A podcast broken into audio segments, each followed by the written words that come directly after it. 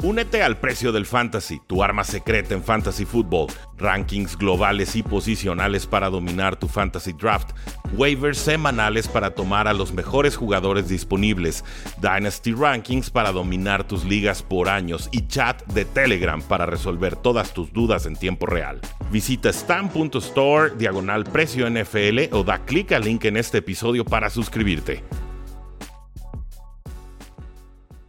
Saludos a todos, Rudy Jacinto, Rodrigo Solórzano y estos son nuestros picks de semana 3 después de una jornada bastante complicada en la que terminé, por lo menos yo, con 8 aciertos y 8 errores. Me voy contento con salir tablas después de esa masacre llamada semana 2. Rodrigo, ¿cómo estás? ¿Qué onda, Rudy? ¿Cómo estás? Un gusto aquí para hacer la previa de la semana número 3, una semana 2 un poco impredecible, regresos inesperados y partidos en overtime. Esperemos que nos vaya mucho mejor esta semana 3 y pues listo, ¿no? Para atacarla.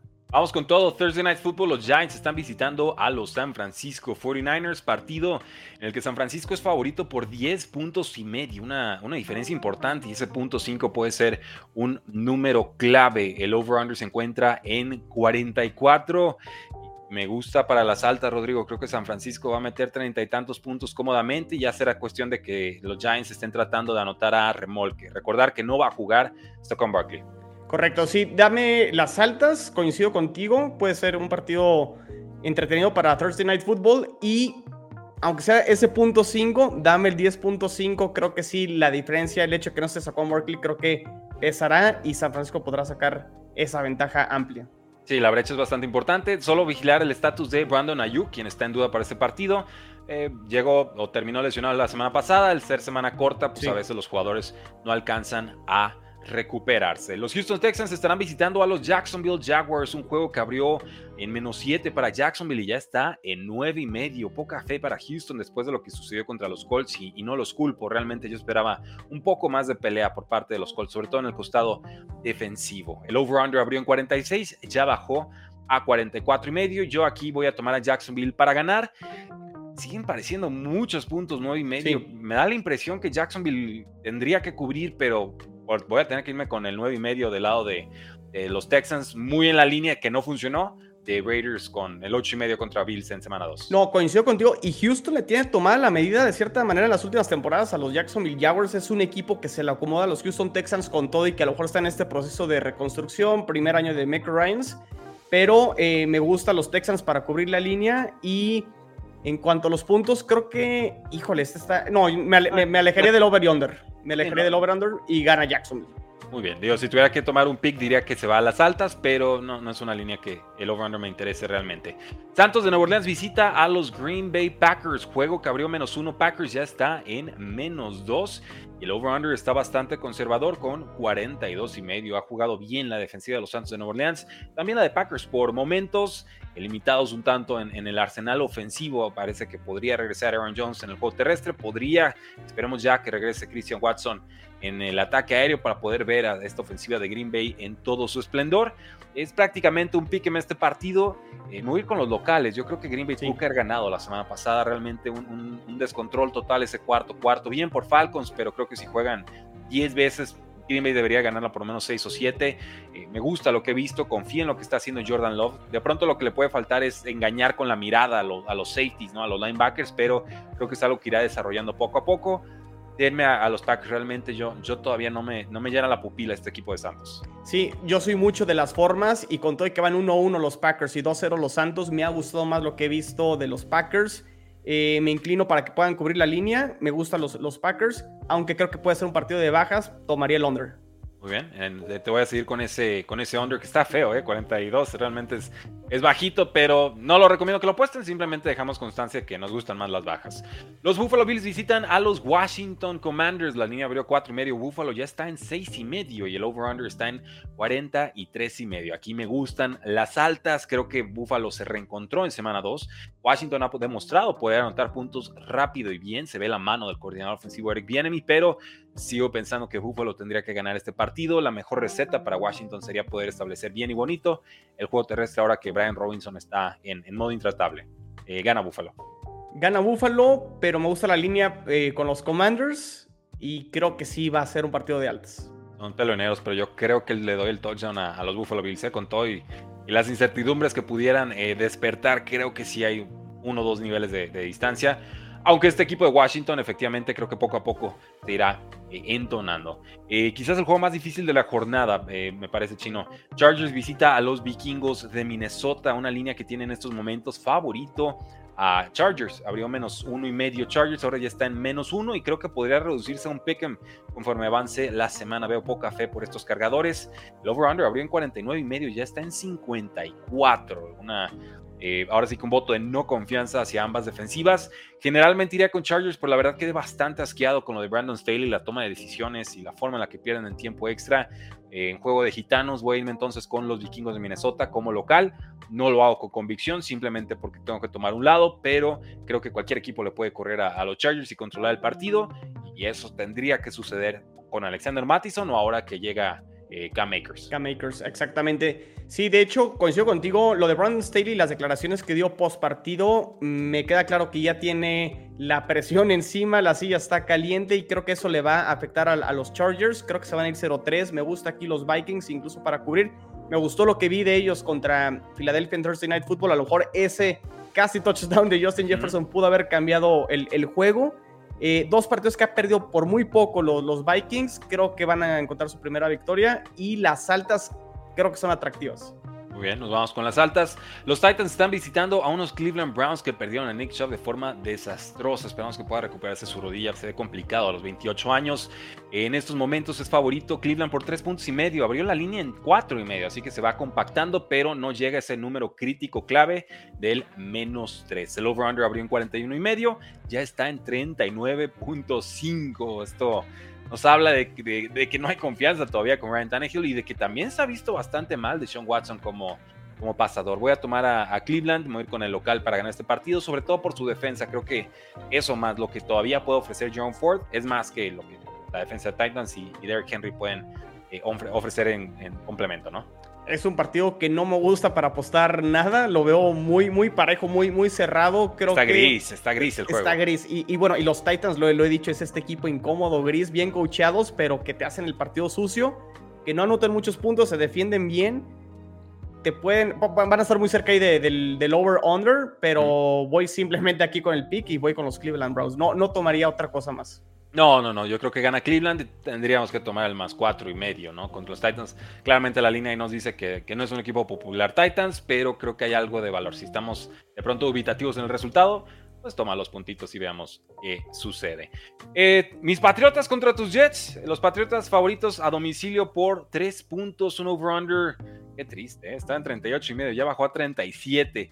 Más que un voto de no confianza a las ofensivas, que creo que eso va más para los Jets que para los Patriotas, eh, realmente un voto de suma confianza hacia ambas defensivas, que creo han demostrado esta temporada estar eh, clarísimamente en un top 6, top 5 de rankings en la NFL.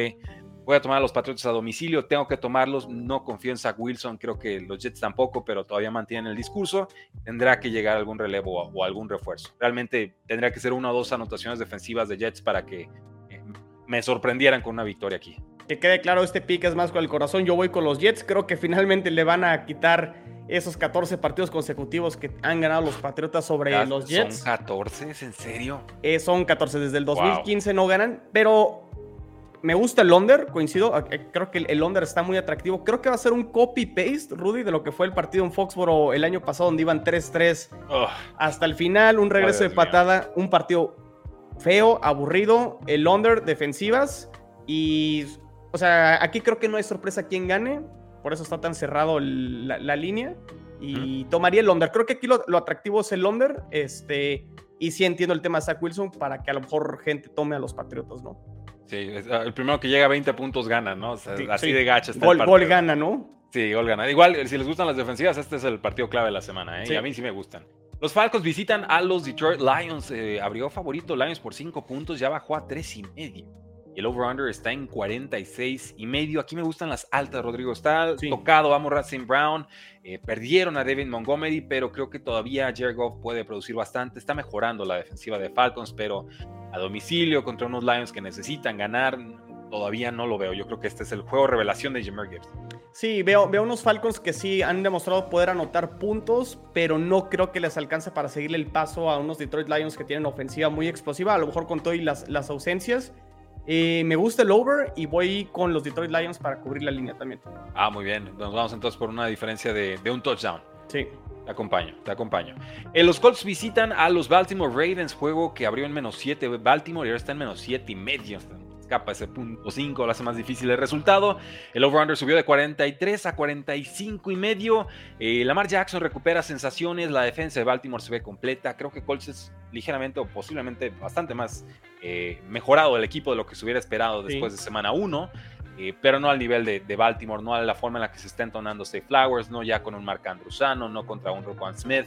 Eh, denme a Baltimore y creo que van a terminar cubriendo esa línea de 7 y medio. Eh. No, no me gusta el punto 5 se ve traidor, pero se los voy a conceder.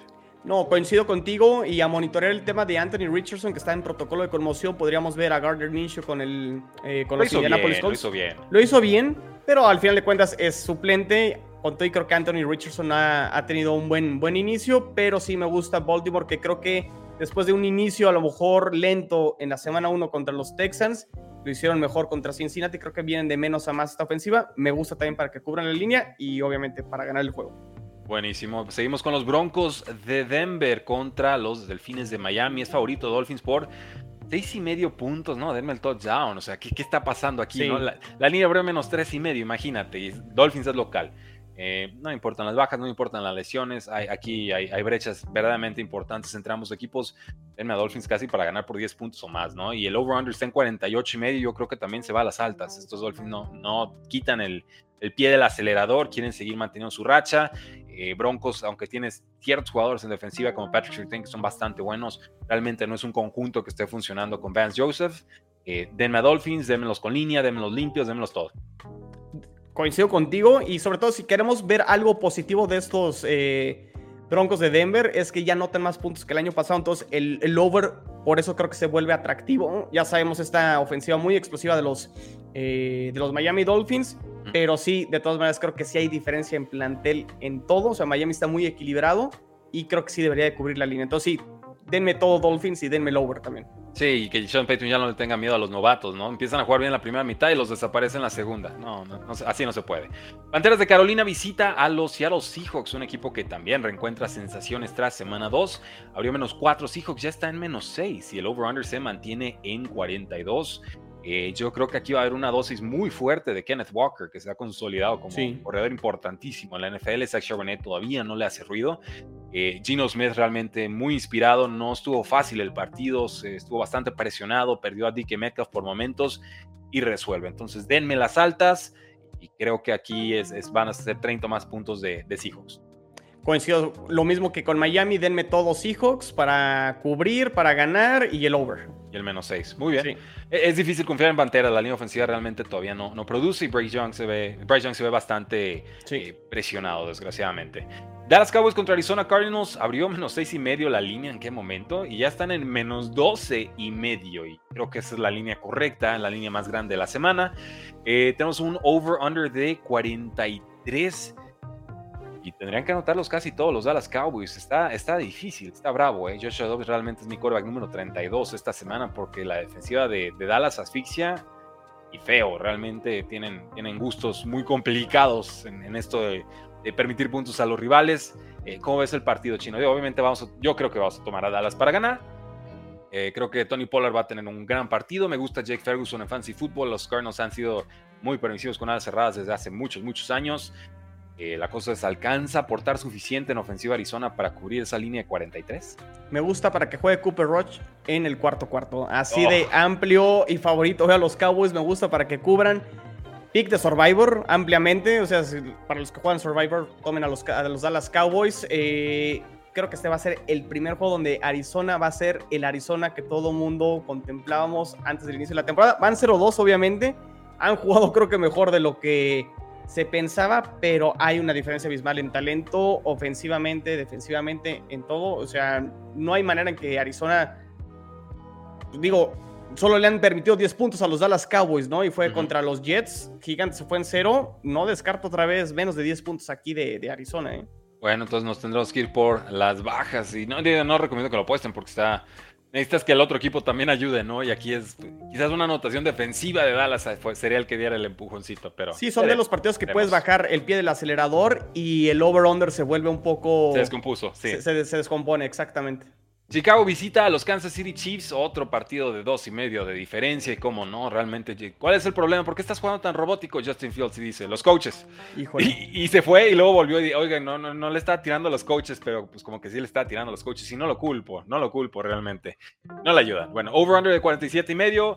Denme a los Chiefs, démenlos para cubrir. O sea, realmente está, se ve, se siente más clara esta semana que la, que la semana 2 denme a los Chicago Bears, pero para ser uno de los peores equipos. Ah, dije yo. Estoy a punto de desconectarte el video. No, o sea, Chicago lo primero que tiene que hacer es arreglar los problemas en casa después de las noticias que salieron el día de hoy. Corrieron al, corrieron al coordinador defensivo. Las declaraciones de Justin Fields tienen serios problemas los Chicago Bears de identidad. El problema con Justin Fields no se ve forma de, de cómo le puedan competir a estos Kansas City Chiefs. Y sí, denme todo Kansas para el, over-under no lo sé, Rudian, porque esta ofensiva de Kansas City no se ha visto de todo explosiva de momento. A lo mejor ahí se me alejaría un poquito, pero sí, denme a Kansas y, para que cubran la línea. bueno, nos vamos entonces con eso. Eh, los Steelers contra los Raiders, un juego creo que complicado. Steelers a domicilio. Eh, trampa, pero yo voy a seguir apostando por la defensa porque no necesitas ser bueno en ataque si tienes a TJ Watt y no hay un jugador así del otro lado eh, del balón. El over-under está en 43, es favorito eh, Raiders, ¿no? Estoy viendo por, por dos puntos y medio.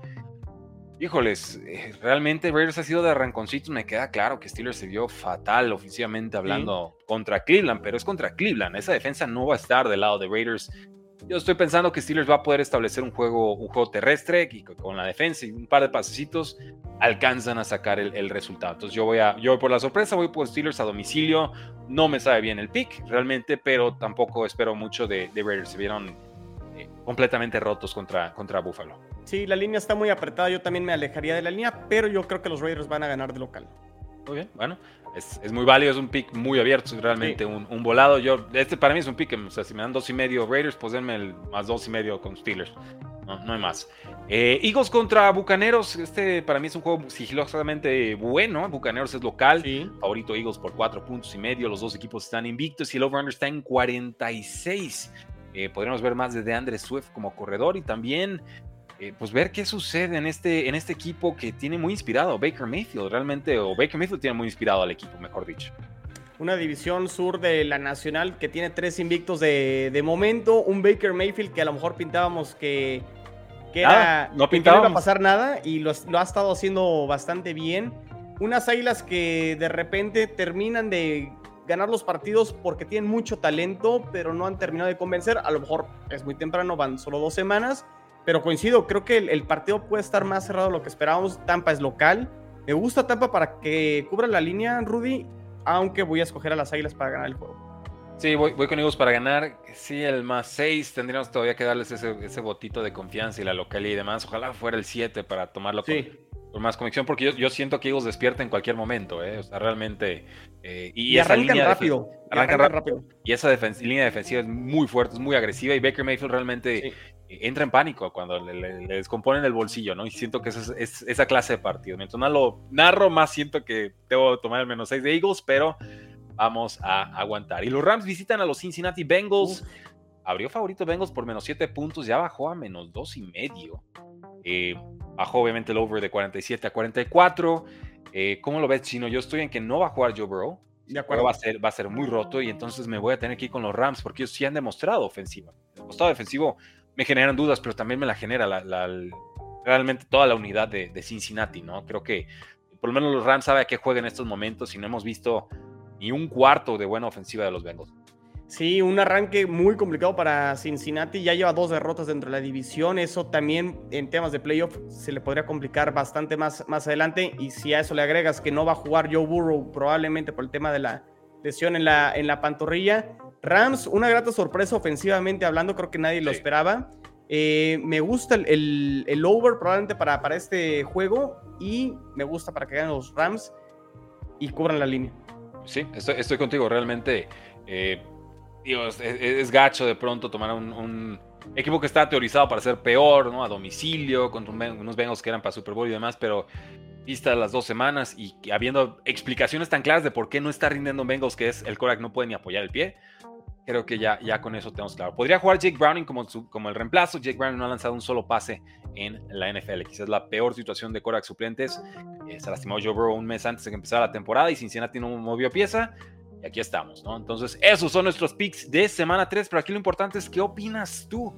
Haznos saber en la casilla de comentarios, dale like al video y como no, también te queremos invitar al precio del fantasy con rankings, waivers, alineaciones y chat 24/7 para que sigas dominando todas tus ligas. Te esperamos en stan.store diagonal precio NFL o en el link que aparece debajo de este video.